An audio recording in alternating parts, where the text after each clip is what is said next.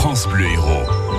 Bonjour Jean-Paul. Bonjour. On va s'orienter vers les étangs. Et si je dis curieusement, c'est parce que j'ai l'impression qu'on va presque parler avec un clin d'œil pour les pêcheurs. Je me trompe? Oui, voilà.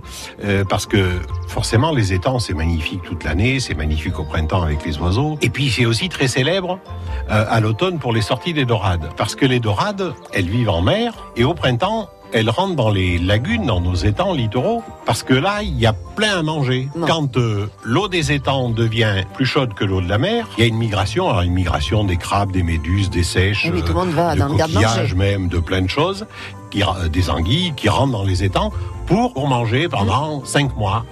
Et pendant cinq mois, les dorades vont manger. Et bien sûr, à l'automne, en sens inverse, c'est-à-dire quand l'eau des étangs va devenir plus froide que l'eau de la mer, Hop. parce que ça se refroidit plus vite, elles ressortent pour aller pondre en mer, parce qu'elles ne pourraient pas pondre dans les étangs, parce que les étangs sont trop froids l'hiver pour que les alevins aient une chance de survivre.